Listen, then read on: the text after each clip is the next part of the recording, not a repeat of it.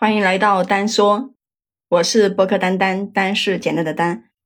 话说呢，有几个人他们到滇池去玩，无聊的时候就坐在那个边上聊起天来了。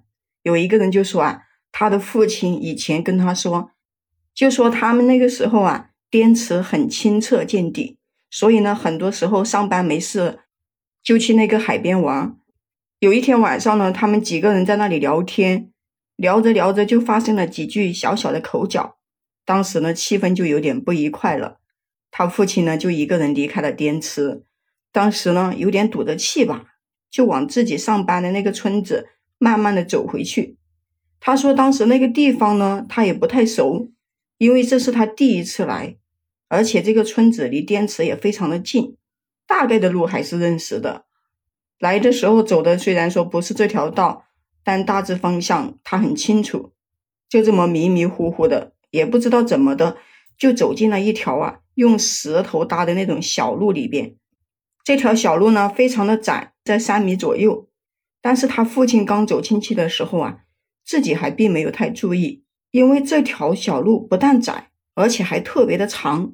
他父亲也不是个胆大的人，自己走到一半的时候啊，就已经有点害怕了。天也黑了，而且旁边的灯也没有开多少。他就感觉这个身上凉飕飕的，但是这个时候都已经走到一半了，还得往前走呀，因为只有穿过这条小路，他才能到上班的那个地方。就这么硬着头皮，沿着这条小路就这么走着走着的，一直走，他就发现前边有一个黑色的影子，离他有几十米左右，但是慢慢的呢，随着这个脚步越来离得越近了，离近之后。从远处就看见一个挺高的人站在那里，在那个小路口的拐角位置。但是快接近他的时候啊，那个黑影啊就转到拐角里面去了。刚刚看到的黑影没了，这路呢也没有小门，又没有路口。你说他怎么就转过去之后就消失了呢？他就觉得有点奇怪了，没有办法，又继续往前走。前面的路上呢就有一块石头。这个石头呢也挺大的，然后这个石头后边呀站着一个人，因为这个石头大，所以把这个人给挡住了。距离他呢有两三米左右。他快要靠近那个石头的时候，突然之间这个黑影就跳出来了，差点把他的魂都给吓没了。这个人站在他眼前的时候，他才发现这个人的身高至少得有三米左右，他的头发都快跟旁边的那个房子一样高了。这个人呢，穿着也非常的古怪，按照他们本地话说，就是穿了一身老式的绑身衣，就像是古代那种身上拿绳子绑着的。实际上，这个在民国以后啊，早就没有人这样穿衣服了。还有就是，这个人全身上下的衣服好像都存放了很多年了，特别的破旧。这一下子就给吓坏了，然后就往后退。这个奇怪的事情呢，就发生了，就是他一走两步，这个黑影呢也跟着他走两步，他往后退两步呢，这个黑影也跟着他往后退两步，就是他走他就走，他停他就停，一直跟他保持着四米左右的距离。这个时候他就慌了，开始往左边跑。这个时候呢，那个黑影也开始追着他往左边跑，他往右边呢，那个黑影也往右边。这个时候他就明白了，这个是诚心要为难他。其实这个时候他脑子里面还没反应过来，这个东西可能不是人。他呢就开始破口大骂，但是他骂了半天，那个黑影无动于衷，就是不理他，还是傻呆呆的站在那里。也就是他这么左右移动呢，通过了一点光，把这个人给看清楚了。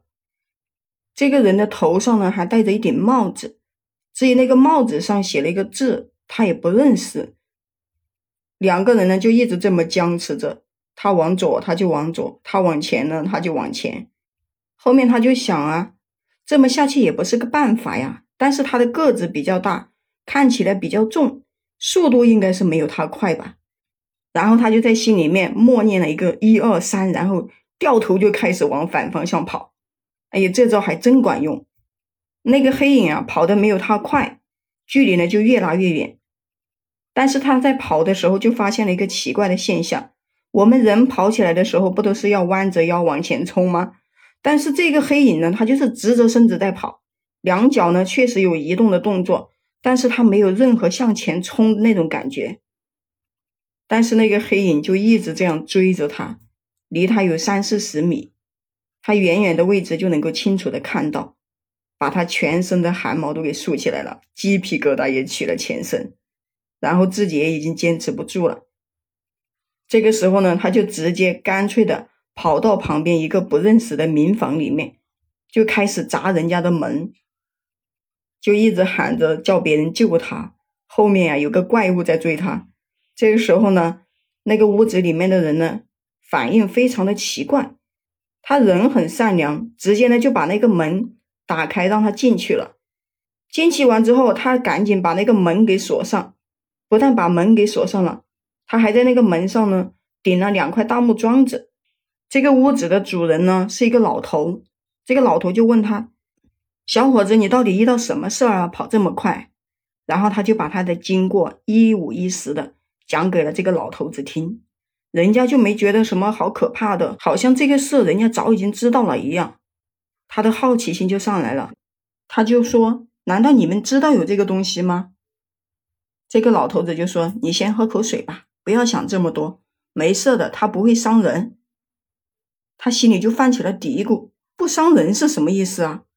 这个老头就说呢：“他也不知道这个黑影是从哪里来的，可能来了有大半年了。”一直在这个村子的附近转悠，这个黑影白天不会出现，要晚上的时候才会出现。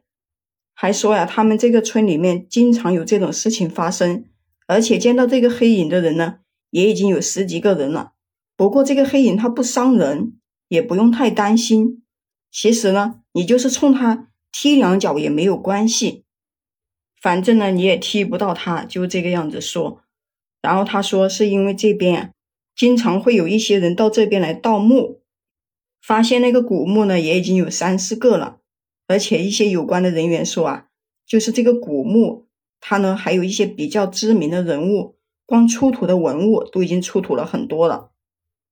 因为经常有人来盗墓，所以说你说这个村子还能安静得了吗？所以这个时候他才一下子明白了，原来呀，这个村庄周边都埋了很多的古人。还有就是刚刚看到的那个人，他的装扮打扮怎么说呢？就不对劲。现在谁身上还绑着那个麻绳子啊？这都是什么年代的打扮了？